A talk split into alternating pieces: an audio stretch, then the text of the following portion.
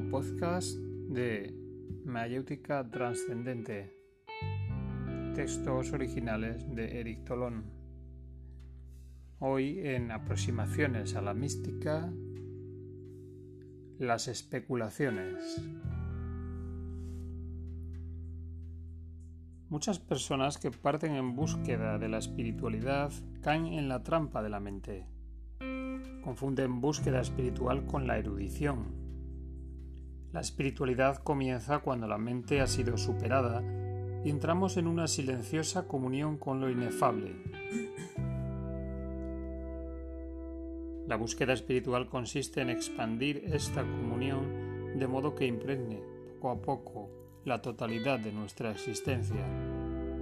La erudición, incluso si se refiere a cosas espirituales, religiosas, teológicas, teosóficas, metafísicas, esotéricas, filosóficas o iniciáticas, no es otra cosa que un engreimiento de la mente. No hay que dejarse engañar por la coloración de la mente.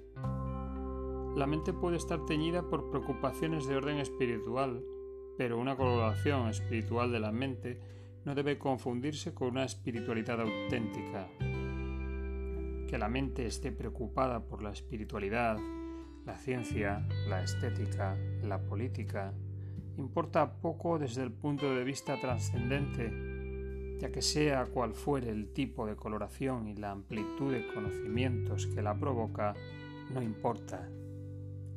No hay una sombra de espiritualidad auténtica en la avidez mental que incita a esta búsqueda.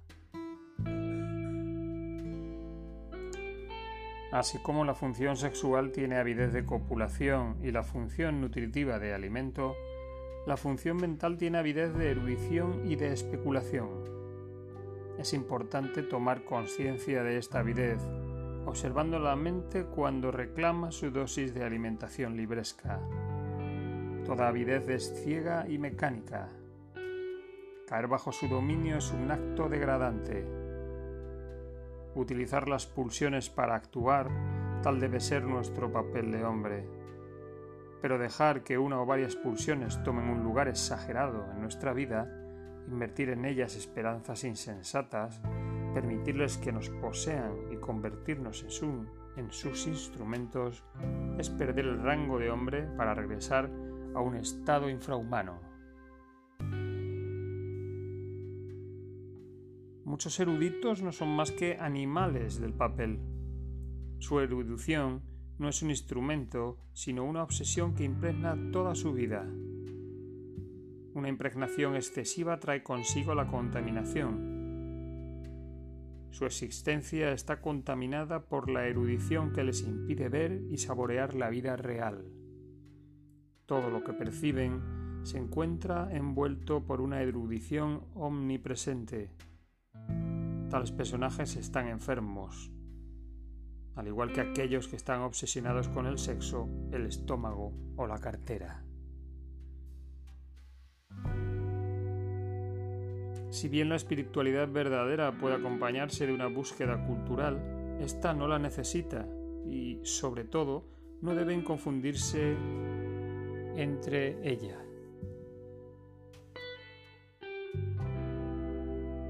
Aquellos que caen en la trampa de la mente cometen esta confusión y se hacen muchas ilusiones. Los vemos a veces manifestar un cierto desapego hacia las cosas terrestres, lo que se malinterpreta como un signo positivo. En realidad, caen presa de la sed devoradora y apasionada de sus mentes. Su desapego hacia ciertas pasiones no es más que el producto del desarrollo intensivo de otra pasión, igualmente terrenal, que toma un lugar preponderante en su personalidad, terminando por eclipsar más o menos totalmente al resto de las otras pasiones. Desarrollar una pasión en detrimento de las otras no tiene nada que ver con el desapego. La mente, este mono inteligente, sabe camuflarse muy bien, sabe cómo disfrazar una investigación libresca y hacerla pasar a los ojos de quien se abandona a ella por una verdadera búsqueda espiritual. La simplicidad de los hechos, a saber, el abandonarse a una sed cultural, generalmente se encuentra enmascarado por múltiples afirmaciones, gracias a las cuales el individuo adquiere una buena opinión de sí mismo y de su actitud. Reconocer que la búsqueda de la erudición procede de una avidez es poder liberarse de los lastres de la mente. Para reconocer este hecho, se han debido barrer todas las patrañas, las falsas motivaciones y justificaciones por medio de las cuales la mente engulle a los que se entretienen en ella. Las ambiciones de la mente son desmesuradas. Todo estudio es interminable. Cuanto más se estudia un tema cualquiera, más nos damos cuenta de la enormidad de cosas que todavía quedan por aprender o descubrir. Aquel que sigue las pulsiones de la mente se encontrará embarcado en una empresa interminable en la que invertirá todas sus fuerzas y arruinará su vida. Hay espiritualistas que buscan mentalmente la verdad, imaginándose estúpidamente que ésta reside en la acumulación del saber libresco. Muchas son las absurdas concepciones que hay que asimilar. Pero la mente goza secretamente de esas complicaciones del mismo modo que el deportista se exalta ante la dificultad de la prueba. Observará los espiritualistas eruditos sumergidos en la búsqueda de las causas primeras de las leyes cósmicas, de las fuerzas ocultas, de los diferentes planos del universo, de las subdivisiones de la individualidad humana, del devenir después de la muerte. No deben ser compadecidos porque estudien estos temas, sino porque esperan progresar espiritualmente gracias a sus esfuerzos, mientras que lo único que hacen es enriquecer la mente.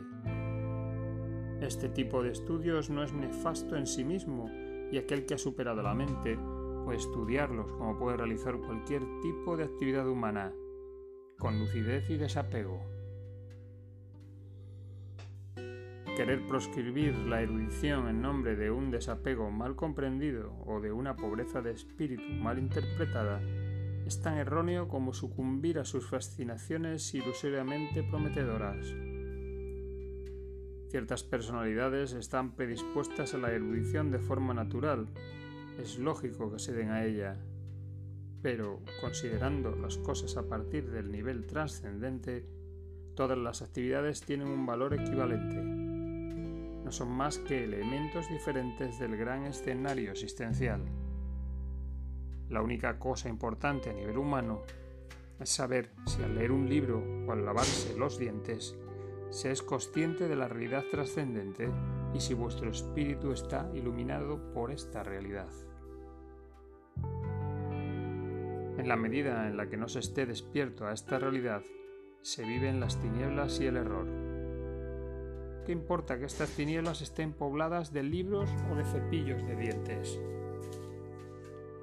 El peligro de los estudios llamados espirituales reside en el hecho de que aquellos cuya mente está coloreada de nociones espirituales tienen tendencia a confundir coloración espiritual de la mente y verdadera espiritualidad. Debido a esta confusión, la búsqueda espiritual se confunde con la profundización de las concepciones adoptadas, mientras que el verdadero nivel espiritual está más allá de las palabras y de los pensamientos. Cada año se, se escriben bibliotecas enteras sobre los conceptos espirituales o filosóficos que segrega la mente. No se trata, por supuesto, de plantear una controversia tan inútil como interminable o entregarse a la ilusión de demostrar ¿Qué filosofía es mejor? ¿O qué tradición es la más fiel? ¿O qué nueva revelación es más verídica? Tales enfoques están condenados de antemano al fracaso, pues la diversidad de doctrinas es el reflejo de la diversidad de personalidades. Esta diversidad procede necesariamente de la unidad, por lo que el universalismo espiritual perduran más allá de todos los sistemas religiosos y sectarios en el indescriptible silencio iluminador. La percepción espiritual a la que cada uno debe tender se manifiesta en la superación de todas las conceptualizaciones. Comprendamos esto. Comprendámoslo incluso si esta comprensión nos desagrada mucho. Ninguna investigación erudita podrá encaminarnos hacia la verdad. Buscando con la mente no encontraremos más que los contenidos de la mente. La mente es como una esfera. Contra más la alimentamos, más se hincha. Cuanto más lejos vaya nuestra búsqueda mental, más retrocederán los límites del horizonte mental. No hay final posible en la búsqueda mental. Estáis encerrados en una circunferencia cerrada y buscáis una puerta que no existe. La realización trascendente se alcanza trascendiendo todos los componentes de la personalidad. Si os entregáis a un nivel cualquiera de esta personalidad, el camino a la trascendencia se os cerrará. Prisionero de la mente, confundirás a Dios con la idea de Dios, las especulaciones espirituales con el camino espiritual, la comprensión de las nociones trascendentales con la percepción de la realidad trascendente. El orgullo de la mente hace necesaria la desconfianza. La mente pretende englobarlo todo, está dispuesta a añadir lo que haga falta en su interior, pero teme a su propia superación está dispuesta a asimilar la idea de su superación y a ordenarla en una de sus estanterías. Todas las ideas le interesan, son nuevas adquisiciones. La idea de su superación no le molesta en la medida en la que la aceptación de este concepto eluda la exigencia de una superación real. Pero la superación de la mente no es una teoría o una esperanza que debemos añadir a otras concepciones. Es una necesidad realizable desde este mismo momento. Si escucháis a vuestra mente, os dirá que es algo muy complicado y difícil y así, utilizando diversas teorías, tratará de postergar dicha superación para tiempos mejores. En realidad, la superación de la mente es quizás una operación sutil, ya que la mente debe deshacerse de sus hábitos, pero no es difícil. Para lograrlo basta con dejar de ser su víctima. Tomemos conciencia de la resistencia que opone a su superación segregando teorías falaces. Cuando hayas contemplado interiormente los esfuerzos de la mente para engañarte, cuando sus tentativas te parezcan irrisorias y pueriles y cuando no olvides el conocimiento que emana de esta observación, entonces el Señor se habrá convertido en esclavo y el esclavo en Señor. No se trata de eliminar la mente, como no se trata de eliminar el cuerpo. Debemos dejar de ser los prisioneros de la personalidad, rompiendo los círculos sucesivos en el centro de los cuales nos encontramos atrapados. El error consiste en identificarse a los pensamientos que no son más que los contenidos del círculo de la personalidad psíquica. Identificándome a los pensamientos, me imagino que la búsqueda espiritual consiste en barajar, seleccionar y desarrollar pensamientos. Por el contrario, cuando se logra la liberación interior, la mente superada deja de ser el gran ilusionista que nos retenía en las redes del error original, para convertirse en un instrumento muy útil en el seno del juego existencial relativo. Para utilizar eficazmente la mente hay que dominarla y para dominarla hay que superarla. Quien está encerrada en la mente es incapaz de digerir, dirigirla errará en las fantasmagorías de este laberinto. Superar la mente es llegar al silencio, comprender que para reconocer no hace falta nada, física o mentalmente. No es buscando cómo se encuentra, es cesando interiormente toda clase de búsqueda como se realiza el propósito de la búsqueda espiritual. Buscar, reflexionar, especular es provocar en el interior de la mente torbellinos nubilantes. Es preciso que la mente se calle, abandonando todos los movimientos internos para volverse transparente. Cuando la mente es transparente, la luz de lo real puede manifestarse. El estudio de las enseñanzas espirituales es una acción al nivel mental. Sería ridículo esperar que por medio de una acción física alcanzáramos la trascendencia. También sería ridículo esperarlo de una acción mental. Las enseñanzas espirituales son válidas en la medida en la que nos enseñan que debemos sobrepasar la mente y nos encaminan hacia la experiencia interior del silencio, de la paz inefable. Pero si contrariamente a esto alimentan y seducen a la mente, son malas enseñanzas, ¿qué importa si las nociones que enseñan son reales? Pretendiendo ser espirituales, esas enseñanzas os traicionan, pues os alejan de la realidad espiritual, refuerzan vuestro aprisionamiento en vez de ayudaros a salir de lo que debe de ser superado. A orillas del silencio, se sabe que toda erudición es significante frente a la inmensidad presente en cada instante. Contemplando el infinito, podemos jugar con la mente sin tomar en serio esta pequeña función. Hasta aquí el podcast de hoy dedicado a las especulaciones en aproximaciones a la mística de un texto original de Eric Tolón,